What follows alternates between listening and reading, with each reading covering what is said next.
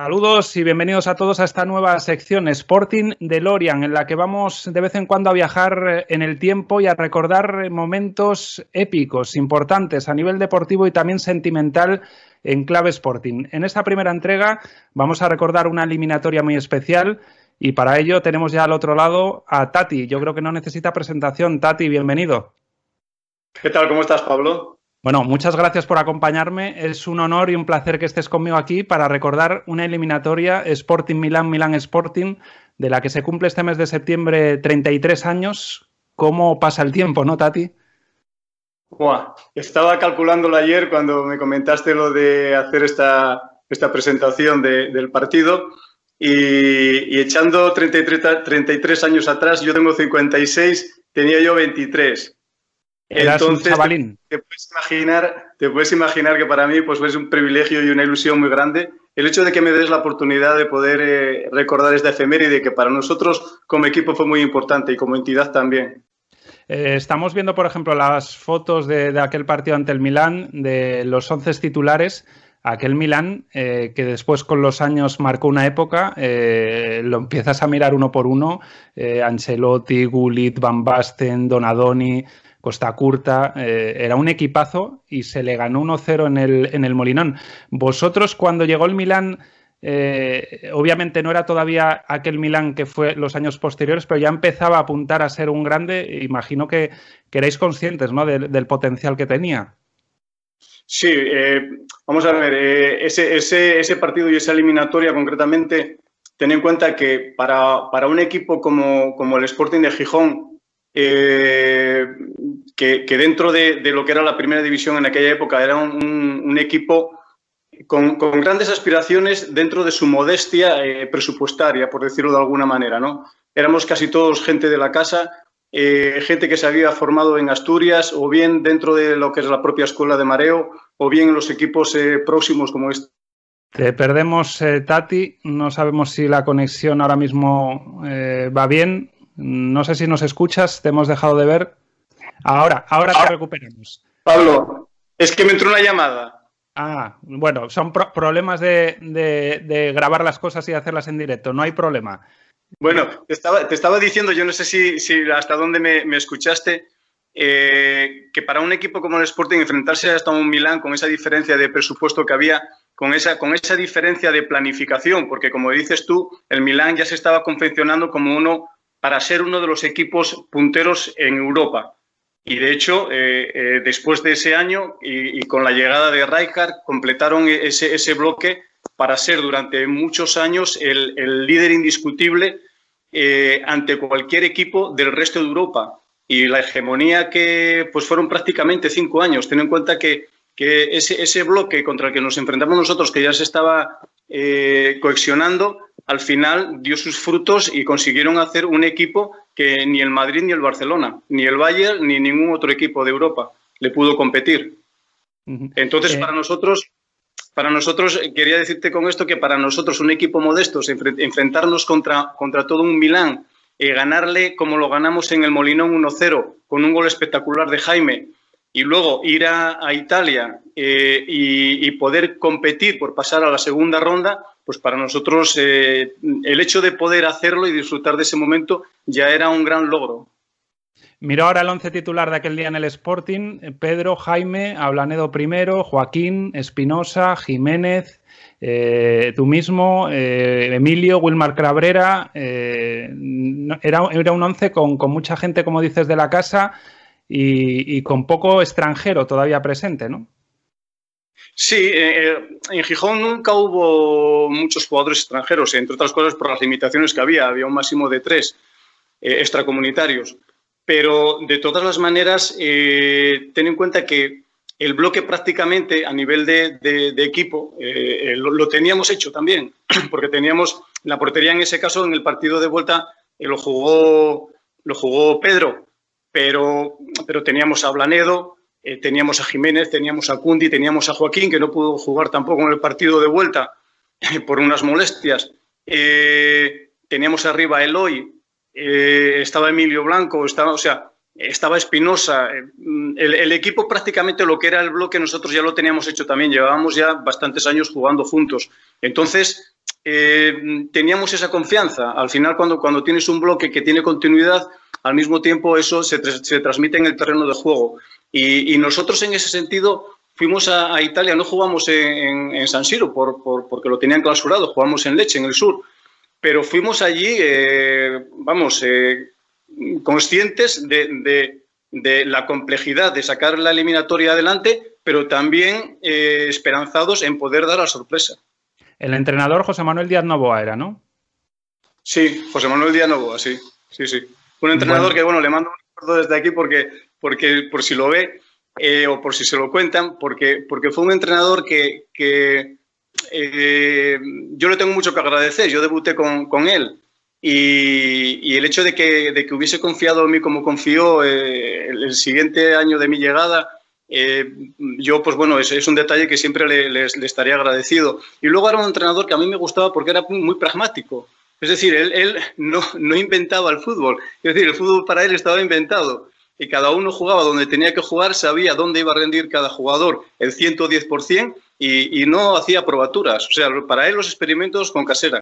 Eh, pongo ahora una, captura con toda la plantilla, por ejemplo, para los eh, más jóvenes y reconocerán entre esa plantilla a Marcelino García Toral, que ahora es un entrenador de, de mucho renombre. Estaba en esa plantilla, entre otros, Marcelino. También Felipe sí, que está metido en el, en el mundillo del fútbol como director deportivo. O sea, que hay nombres que sí que les puede sonar a, la gente más joven, aunque solo sea por el presente que tienen ahora, ¿no? Sí, sí, sí, por supuesto que sí. Bueno, Marcelino, eh, Felipe, eh, ¿qué más pudo haber hecho también carrera en el mundo del fútbol en aquella, eh, vamos, en aquella plantilla? Pues no recuerdo, no recuerdo más de gente que haya seguido vinculada pero sí, sí es verdad que de una, de una manera u otra, yo creo que ninguno nos hemos desenganchado totalmente del fútbol, porque o bien a través de los medios, como es el hoy, que está comentando partidos, eh, o, yo mismo, que a veces, bueno, llevo ya varios años comentando también partidos para COPE, o interviniendo en diferentes tertulias, pues al final todos de una forma u otra eh, el fútbol lo llevamos en la sangre, tira mucho y no nos hemos desenganchado completamente. Sí, eh, Joaquín, Cundi, algún jugador que está todavía dentro de lo que es el, Sporting de organigrama eh, directivo. Vemos también a Araña que también lo, estuvo. Viendo más a por el partido, vemos por ejemplo un recorte del diario AS que decía 1-0 mereció más el Sporting. Ese partido en el Molinón. Vamos a poner imágenes enseguida del golazo de Jaime de algunas acciones. ¿Cómo recuerdas aquel partido? ¿Mucho ambiente en el Molinón? Muchísimo, muchísimo. Era, era una locura. Además, que los italianos eh, dieron espectáculo, aunque no fuese un, espectáculo eh, de agradecer, porque no, era, fue más extradeportivo que deportivo, eh, porque, porque siempre allá donde van, pues bueno, yo no sé tanto ahora, pero bueno, ya sabes cómo está el fútbol a nivel de, seguidores. Hay, hay, hay facciones que, que, son muy radicales, que desgraciadamente, pues, pues bueno, están generando conflictos allá donde van. Y, no fue una excepción Gijón, o sea, es decir, se tuvo que llamar la atención por megafonía, eh, tuvieron que, tratar de apaciguar a los, a los italianos. Eh, fue un partido muy tenso, fue un partido además muy, muy competido en el terreno de juego también, eso se traduce a la grada y, yo creo que venían un poco de, de, equipo, de, equipo de superior categoría a nosotros y, y yo creo que les plantamos caras, no se lo esperaban y se vieron eh, quizás por ese hecho también un poco sorprendidos, ¿no? Eh, nosotros teníamos, eh, teníamos un equipazo, hay que reconocer que tú estás viendo, ves la, ves la alineación, jugadores con mucho bagaje dentro de la categoría, con mucha experiencia, y nosotros ya te digo, presentamos la, la eliminatoria con, con, la esperanza de, de llegar hasta, hasta el final, hasta donde pudiéramos, porque confiábamos en nuestras posibilidades como bloque. Y el gol fue un auténtico golazo de Jaime, que además creo que marcó el, gol mil del Sporting en, la liga, en primera división, me parece. Eh, la verdad que la engancha, que, es increíble. O sea, ganarle al Milan 1-0 y que encima el gol sea de, esa factura, tiene que ser un subidón. Vemos la celebración de cómo os ponéis todos ahí en una piña. Tuvo que ser una explosión el Molinón. Sí, sí, hicimos todos una piña. Eh, no, nos lo estábamos mereciendo. ¿eh? Eh, te digo que el, público, nuestros seguidores, creo que los que tuvieron la oportunidad de, vivir ese Sporting y de, presenciar ese encuentro, lo tienen que guardar en, la retina, en, la memoria, porque fue un partido épico, quizás un poco por, esa diferencia de, entidad, de presupuesto y de bloque. Y, plantarle cara a todo un Milán, un Milán que venía por todas a Gijón, venía dispuesto a resolver la eliminatoria ya en el partido de, ida. Y, haberles ganado como los ganamos, porque no, no fue una victoria casual. O sea, no, no, no fue que nos hayamos eh, visto dominados durante todo el partido. Creo que fue un intercambio de golpes eh, eh, los, los 90 minutos y, el, gol mm, da, eh, venía a recompensar todo ese esfuerzo y, además por, la factura que fue preciosa, eh, porque lo metió Jaime también, que era alguien de la casa, porque se hacía el, gol mil del club y, además eh, creo que, el escenario fue el ideal para celebrar todos esos acontecimientos. En cuanto a anécdotas, vemos una camiseta detrás de ti del Milán. Dinos de quién es y si te la intercambiaste en la ida o en la vuelta. Van Basten. Nada más y nada menos que de Marco Van Basten. Que, sí, el 9. Que, además, por hacer un poco de, vinculación con el Sport, todos nos recuerda aquel gol que él marcó en una final de la Eurocopa 88 al mítico de, de Kini. Con lo cual es algo que une también a, Van Basten con el Sporting, ese gol casi idéntico que marcan Van Basten y Kini. ¿Y cuándo te intercambiaste la camiseta? ¿En la ida o en, la vuelta? En el partido de ida. En el partido de ida. O sea, que, Van Basten tiene una camiseta de Tati y Tati tiene una camiseta de Van Basten. Sí, bueno, yo, no sé si, guardará la mía, pero, yo a ver si... Hombre, yo, recuerdo eh, eh, anécdotas eh, muy bonitas de, ese partido porque la, previa de ese partido eh, se desplazó al Molinón eh, a Riebosaki con, con personal del Milán a, presenciar un, encuentro que teníamos nosotros de, liga en casa contra el Valladolid. Y al, al final del partido le, preguntan quién destacaría del Sporting y cita, cita a Eloy, cita a Jiménez, me, me cita a mí. Entonces, eh, quiero decirte que, el hecho de tener el reconocimiento previo al partido de, una persona con la entidad de, de Arrigo Saki, eh, que te destaque como uno de los jugadores importantes del equipo, para mí, la verdad que, que me sentí muy orgulloso cuando, cuando lo leí en la prensa. Y, el, en el partido en general, tanto en el de ida como el de vuelta, yo personalmente eh, estoy muy satisfecho del rendimiento. Mm, no me arrugué como el resto del equipo, la verdad que lo, lo llevo repitiendo durante toda la entrevista y, te puedo decir que nosotros allá donde íbamos, daba igual el rival, nosotros siempre plantábamos batalla. Y, yo personalmente ya te digo, guardo un recuerdo muy, entrañable. Sí es verdad que en el partido de, vuelta, pues bueno, yo, yo, hice un penalti, bajo mi punto de vista, todavía dudoso después de 33 años, porque... aquel, arbitraje, aquel arbitraje fue muy polémico, fue muy criticado. Dejó mucho, mucho que desear, ¿eh? aquel arbitraje. De hecho, es que, vamos a ver, eh, Milán, Milán y Berlusconi tenían mucho peso eh, futbolísticamente eh, en Europa. Y, ya partiendo de la base de que te, arbitra un, árbitro yugoslavo que, estaba sancionado en su país por, por supuestos eh, amaños y arreglos de partidos. Entonces, que pite un, partido de, Copa de la UEFA, de competición europea, ya, ya te genera muchas dudas. Y, luego, no lo sé, eh, yo en el partido de, por ejemplo, de, vuelta, eh, hice un penalti que ya te digo, mm, dudoso, porque si eso y el VAR lo revisa y se pita la falta donde se produce, yo lo, agarro fuera del área. Lo que pasa es que, bueno, él me arrastra, yo, yo lo sigo agarrando y cuando entra en el área se tira. Y luego el penalti de, Jiménez, eh, que hubo dos penaltis, pues yo creo que la falta de Jiménez igual es medio metro fuera del área. Quiero decirte que de alguna manera el árbitro, eh, aunque en líneas generales da la sensación de que hace un arbitraje normal, en las decisiones importantes sí se mojó mucho. De, los tres goles encajados allí, uno fue de falta y otro de penalti, ¿no? Sí, además es que desgraciadamente, pues bueno, intervino yo en los dos, porque el primero hago el penalti y luego hago la falta que, mete Gullit por la escuadra. Entonces, de alguna manera, pues yo, yo personalmente me siento penalizado, ¿no? En ese, en ese sentido, me da rabia.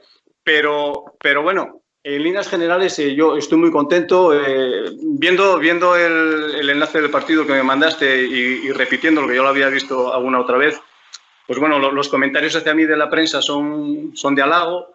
Me destacan como uno de los, de los jugadores importantes del equipo en ese partido. Y yo, pues, eh, estoy, ya te digo, a nivel individual muy, muy contento. Yo es algo que, guardaré permanentemente en, en la memoria y con mucho cariño porque fue, son, son los típicos partidos que marcan un poco eh, tus momentos ¿no? dentro del mundo del fútbol.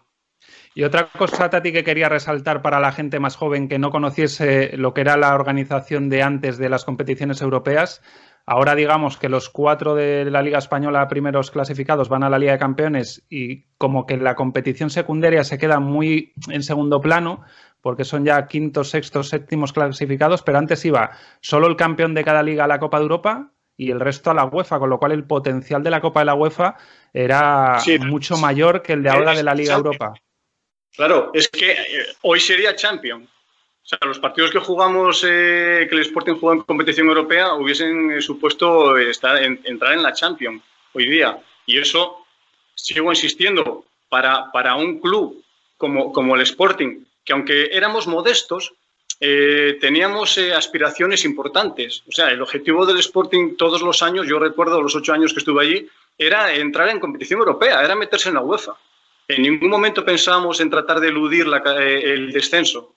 O sea, nosotros empezaba la competición y íbamos siendo un equipo, repito, modesto, pero dentro de su modestia, con mucho orgullo, íbamos a todos los campos dispuestos a plantar batalla y a conseguir desbancar de esos puestos de privilegio a equipos como el Sevilla, equipos como el Valencia, equipos como el Atlético de Madrid, equipos como el Bilbao, como la Real Sociedad. O sea, quiero decirte, nosotros eh, éramos uno de los grandes de la primera división. Es una pena que, desde el 91, que fue la última participación europea, eh, los sportinguistas no hayan podido disfrutar de, momentos así, eh, momentos inolvidables. Eh, yo, por ejemplo, me tocó también siendo bastante niño aquellas dos eliminatorias del año 91. Recuerdo aquel Molinón todavía con, grada de pie, cómo celebraba los goles ante el Partizan con casi avalanchas en el fondo sur y con, con una alegría inmensa y a ver si cruzamos los dedos y, las cosas van saliendo para que el Sporting pueda revivir aquellos momentos, ¿no? Porque ya uno se cansa de tener que mirar demasiado atrás y que el presente no ofrezca momentos así, ¿no, Tati? Sí, indudablemente, pero ten en cuenta que el salto generacional es muy grande. O sea, un porcentaje muy alto de la gente que va al Molinón ahora no vivió esos momentos que tú estás comentando. Entonces, eh, sí, eh, tocaron la primera división, pero la tocaron por encima. Quiero decirte, no, no hubo grandes logros que tú puedas eh, recordar dentro de esa categoría. Entonces, su nivel de exigencia y su memoria no está al mismo nivel de, la gente 33 años atrás o 30 años atrás, o, 40 o 50 años atrás. Entonces, creo que ese hecho de alguna manera produce que el listón a nivel de público esté bajo.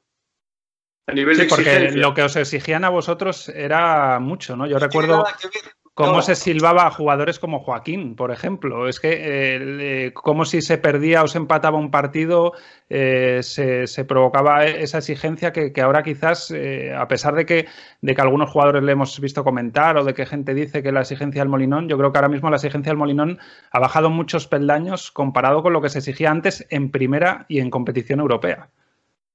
Sí, ya te digo, nosotros mm, como, como llevásemos cuatro partidos con malos resultados, o sea, el, público mm, nos, lo nos manifestaba sin, cortapisas su, insatisfacción. Quiero decirte, eh, no, no, no era el público eh, la mareona de ahora, que, no es que dé igual, pero sabe, sabe de la situación del equipo, de, de las necesidades que tiene el equipo, de que, de que el, de que el dorsal número 12, de que el aficionado esté con la muerte y que lo necesitan con independencia un poco de lo que estén viendo en el terreno del juego. Todos queremos ver, el espectáculo y el equipo por encima de todo ganar, ¿no?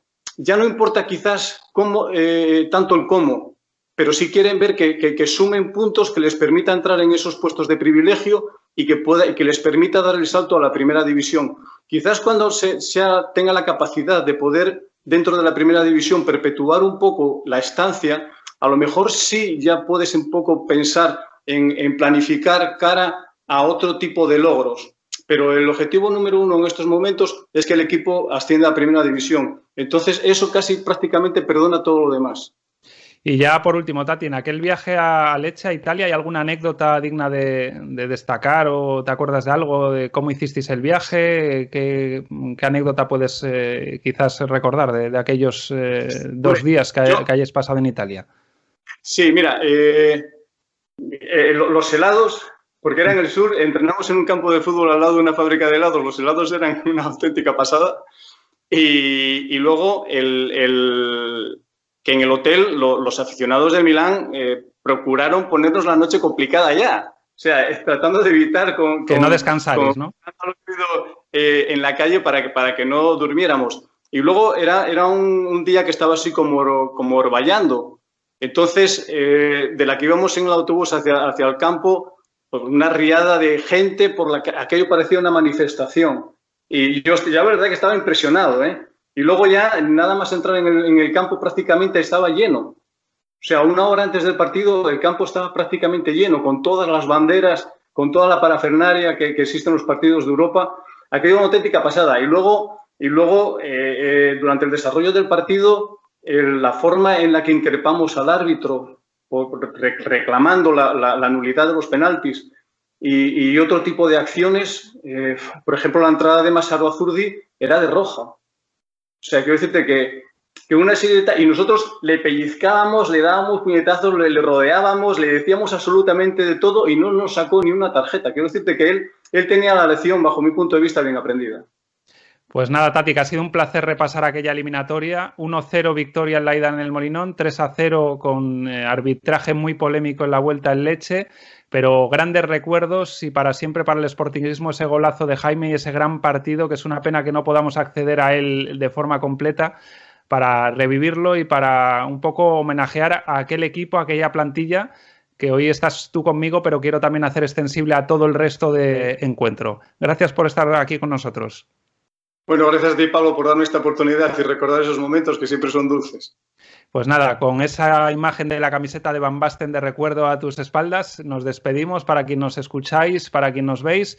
Ha sido un placer esta eh, primera entrega del DeLorean viajando al pasado con esta eliminatoria Sporting Milán. Hasta la próxima entrega. Hasta luego, hasta cuando quieras, Pablo.